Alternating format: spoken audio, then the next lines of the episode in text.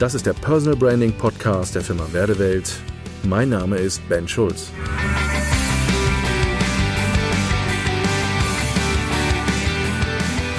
Der richtige Bauplan für mein Personal Branding.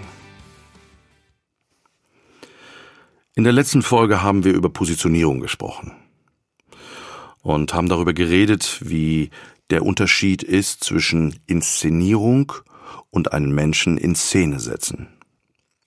Wenn wir über die richtige Strategie und den Bauplan für Personal Branding reden, dann ist eins ganz klar, der Mensch, und zwar der Mensch, der positioniert wird und aus dem der Brand gemacht wird, steht immer im Fokus, steht immer im Vordergrund.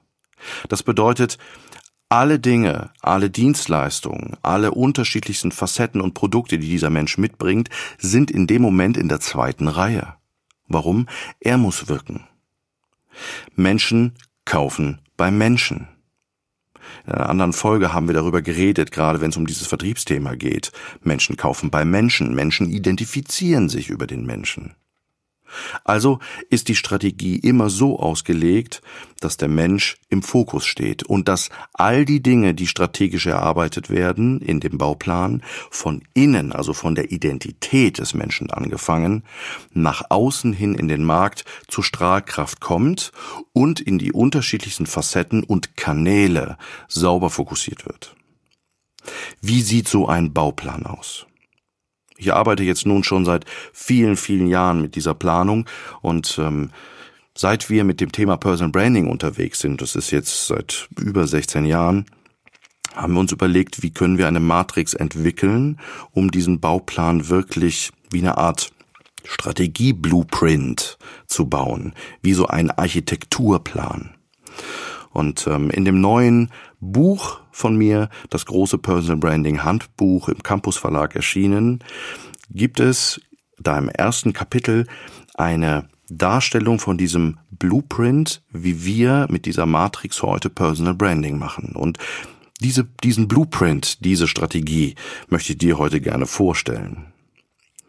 Den richtigen Bauplan haben. Eine Strategie ist wirklich wichtig und das ist eines der ersten Faktoren, wenn es darum geht, bevor wir überhaupt irgendeine, ich sag das mal, Pinsel und eine Farbe in die Hand nehmen und mit Leuten über Designs und Layouts sprechen. Viele fangen viel zu früh an mit dieser ganzen Thematik. Wie, wie muss was aussehen? Wie muss Bildsprache sein? Ähm, flotten Slogan finden und, und, und. Oftmals ist das Dilemma, und das ist so mein Bild, man muss sich eine grüne Wiese vorstellen. Und manche unserer Kunden und manche Menschen, die sich vermarkten wollen als äh, Marke, ähm, gehen meistens her und nehmen sich ein paar Handwerker mit, gehen auf die grüne Wiese und sagen den Handwerkern, passt mal auf, ihr könnt schon mal anfangen, ein Haus zu bauen. Und die fangen an, Zimmermannsleute, Maurer, Elektriker, fängt an, irgendetwas zusammenzukloppen und nach einer gewissen Zeit stellt man fest, oh, der Großteil von dem, was da konstruiert wurde, das können wir eigentlich wieder einreißen. Warum? Naja, wir haben nicht nach Bauplan gearbeitet, weil es gab gar keinen Bauplan. Wie oft erlebe ich das in meinen Beratungsgesprächen, dass Leute sagen, ich habe schon so viel Geld ausgegeben für unterschiedliche Werbemaßnahmen, Kommunikation und Agenturen. Und ich frage dann immer so, naja, können wir mal das Konzept sehen, auf welcher Basis das entwickelt wurde? Und dann höre ich sehr oft, äh, ein Konzept wirklich gab's gar nicht. Die Agentur ist mit drei Designvorschlägen gekommen und ich konnte mir eins aussuchen, was mir am besten gefällt. Das ist so oft der Klassiker. Das funktioniert eine gewisse Zeit und dann kommt man an seine Grenze und stellt auf einmal fest, hm, der Schritt auf die nächste Stufe, aufs nächste Level, im Endeffekt die Weiterentwicklung, was mich weiterbringt, ähm, funktioniert nicht. Ich trete auf der Stelle, stagniert. Und ich sag mal, in 90 Prozent der Fälle ist der Grund dafür ein ganz schlechtes Konzept oder gar kein Konzept. Überhaupt kein Plan. Man hat einfach schon Handwerk gemacht und hat gehofft, dass man mit diesen Faktoren einfach weiterkommt. Und das bringt uns einfach an eine Grenze. Also daher der Appell, hab einen guten Plan, hab eine gute Strategie und eine saubere strategische Ausrichtung, eine sauber strategische Positionierung am Anfang ist Gold wert weil es spart dir Zeit, es spart dir Ressourcen jeglicher Art, es spart dir Kohle. Sonst kannst du das Geld anstecken, wenn du das nicht hast. Das ist wie, als wenn ich mich auf eine Wanderung begebe und im Endeffekt nicht das Endziel definiert habe und äh, sage, guck mal, wo wir rauskommen. Es gibt ja so manche Menschen, auch unternehmerisch, die so agieren.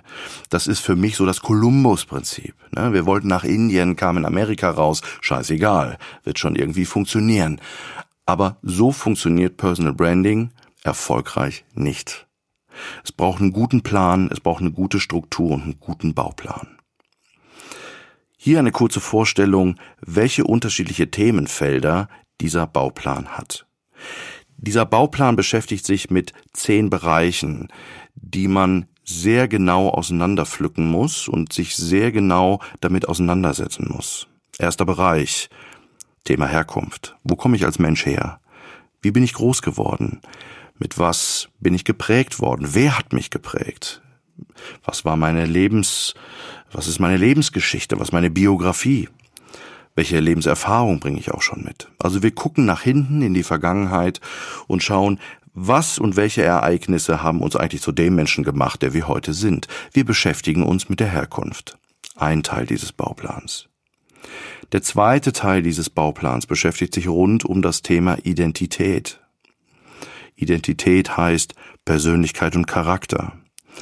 Welche Motive, welche intrinsischen Motive habe ich? Welchen Zweck verfolge ich?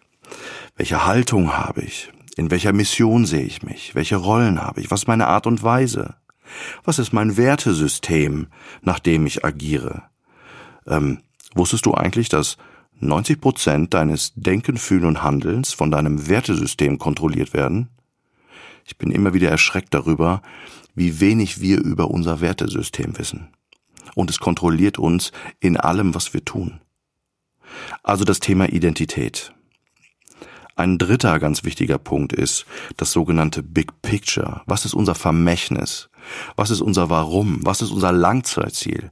Ich nenne das auch manchmal, was ist unterne unser unternehmerischer Zielhafen? Wo wollen wir irgendwann mal, wenn wir weit in die Zukunft gucken, angekommen sein, unternehmerisch? Manche nennen das auch Vision. Ich arbeite sehr gern mit dem Begriff Legacy, Vermächtnis. Das wirkt mächtig, das ist stark, das hat eine Sogwirkung.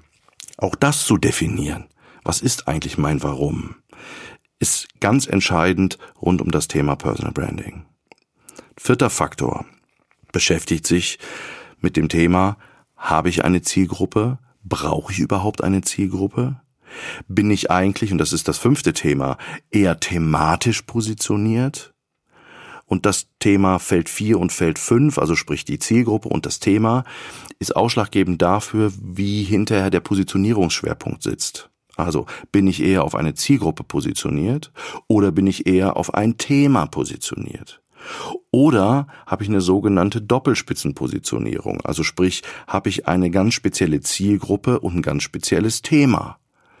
Und mit Zielgruppe, und das ist, glaube ich, ganz entscheidend, meinen wir nicht, dass jemand sagt, naja, Zielgruppe sind für mich ähm, mittelständische Unternehmen.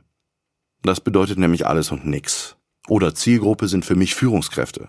Das bedeutet alles und nix. Also wenn wir eine Zielgruppe definieren in Feld 4, in diesem Bereich 4, dann geht es um eine ganz spitze Konkretisierung. Um welche Führungskräfte dreht es sich? In welchem Alter sind die?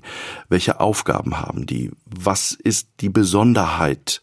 Gibt es eine Branchenverbindung? Gibt es vielleicht irgendetwas, wo man sagen könnte, ja, das haben die alle gemeinsam? Also es geht darum, das so konkret wie möglich runterzubrechen ähm, und das nicht aufzulassen wie so eine Art Scheunentor, wo man im Endeffekt mit so einem 5-Meter-LKW reinfahren kann. Ähm, das ist nicht gemeint sondern sehr spitz, sehr eng, sehr genau zu definieren. Das gleiche gilt fürs Thema.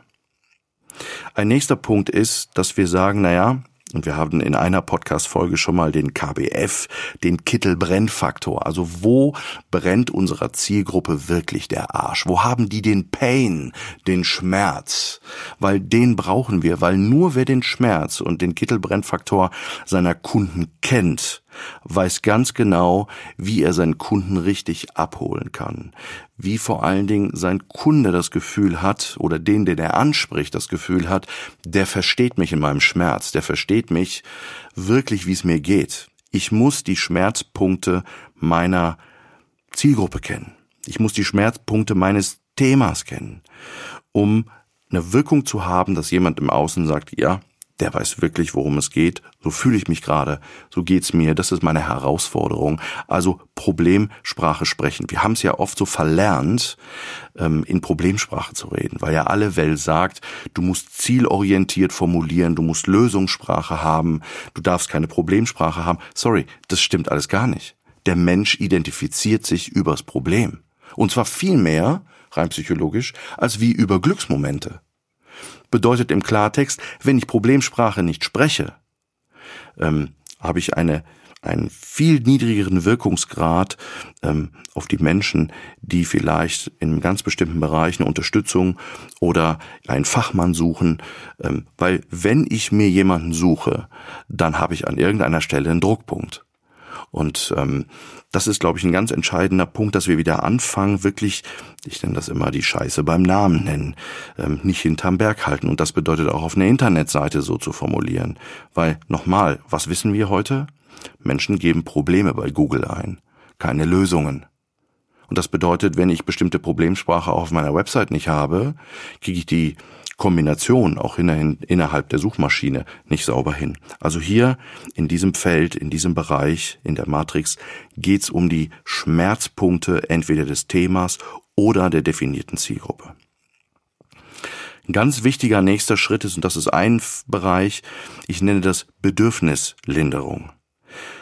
Was haben wir in unserem Portfolio und was bieten wir an? In welcher Art und Weise? Was die Druckpunkte, also die Kittelbrennfaktoren, die wir mal definiert haben, lindern. Das können Settings sein, das können unterschiedliche Produkte sein, äh, das können Methoden sein, das können bestimmte Anwendungsfelder und Tools sein. Das heißt, ich definiere, in welcher Art und Weise, mit welchen Mitteln, über welche Kanäle, äh, mit welchen Instrumenten kann ich eine Verlinderung oder kann ich eine Verbesserung schaffen für die Pains, für die Schmerzpunkte des Themas oder der Zielgruppe. Ein nächster wichtiges, einen nächsten wichtigen Bereich ist das Thema Legitimation. Ähm, und hier ganz bewusst, wir reden hier nicht über den USP. Wir reden hier nicht über das Alleinstellungsmerkmal. Äh, übrigens hier nochmal ein ganz wichtiger Punkt. Äh, der USP ist tot. Ähm, der USP ist für mich sowieso die größte Lüge am Kunden, die wir definieren. Warum? Naja, wenn man mal genau hinkriegt, hinschaut, jeder hat ihn, den, den USP. Jeder formuliert einen USP und das sind im Regelfall nur Behauptungen. Ähm, wenn man mal genau hinguckt, wie manche USPs definiert sind, sind die teilweise gar nicht beweisbar, sondern es sind einfach nur Behauptungen, die ich definiere. Eine Legitimation ist mehr. Wenn ich sage, ich habe eine Legitimation auf ein Thema, ich habe eine Legitimation auf etwas, womit ich mich auskenne, dann ist es so, dass ich einen Beweis erbringen kann. Ich kann Beweis erbringen über Ausbildung, ich kann Beweis erbringen über Qualifikationen, über Lebenserfahrung, über erfolgreiche Referenzen, Testimonials und Projekte, die ich abgeschlossen habe. Ähm, auch wenn ich ein Buch schreibe, zahlt das auf meine Legitimation ein. Wenn ich eine Dozententätigkeit habe, zahlt das auf meine Legitimation ein. Also das heißt, die Legitimation, dass ich beweisen kann, dass ich etwas weiß und mich mit einem Thema auseinandersetzen kann, ist ein ganz wichtiger Punkt, den zu benennen, den zu betiteln und den auch zu zeigen. Aber Legitimationen sind immer beweisbar, sind keine Behauptungen. Das neunte Feld, das vorletzte Feld, beschäftigt sich mit Markt und Mitstreiter. Je nachdem, wie ich positioniert bin und wie ich mich positionieren möchte, als Marke, als Personal Brand, muss ich meine Mitstreiter und den Markt kennen. Ich höre immer wieder, dass es Kunden gibt oder Leute, mit denen ich mich unterhalte, die sagen, naja, mich interessiert der Markt gar nicht. Mich interessiert auch nicht, was rechts und links um mich herum passiert. Da äh, gebe ich keine Gewichtung drauf, ich ziehe mein Ding durch. Ja, das ist auch okay und klingt auch im ersten Bereich oder im ersten Moment sehr mutig. Aber im Nachgang, wenn man sich das anguckt, ähm, ist das doch sehr fahrlässig. Warum? Naja, es ist schon wichtig, einfach zu wissen, was um einen herum passiert und mit welcher Argumentation und mit welcher Vorgehensweise auch Mitstreiter unterwegs sind. Und ähm, es geht nicht darum, um abzugucken. Es geht auch nicht darum, um ähm, Zeit zu verschwenden, indem ich mich vielleicht darüber ärgere, was der eine besser macht oder wo er vielleicht erfolgreicher ist. Es geht darum zu lernen. Es geht darum zu schauen, was tun die, was gut funktioniert. Was ist eine Benchmark, an der ich mich vielleicht orientieren muss, weil ich vielleicht an der einen oder anderen Stelle noch nicht so weit bin wie ein anderer Mitbewerber im Markt.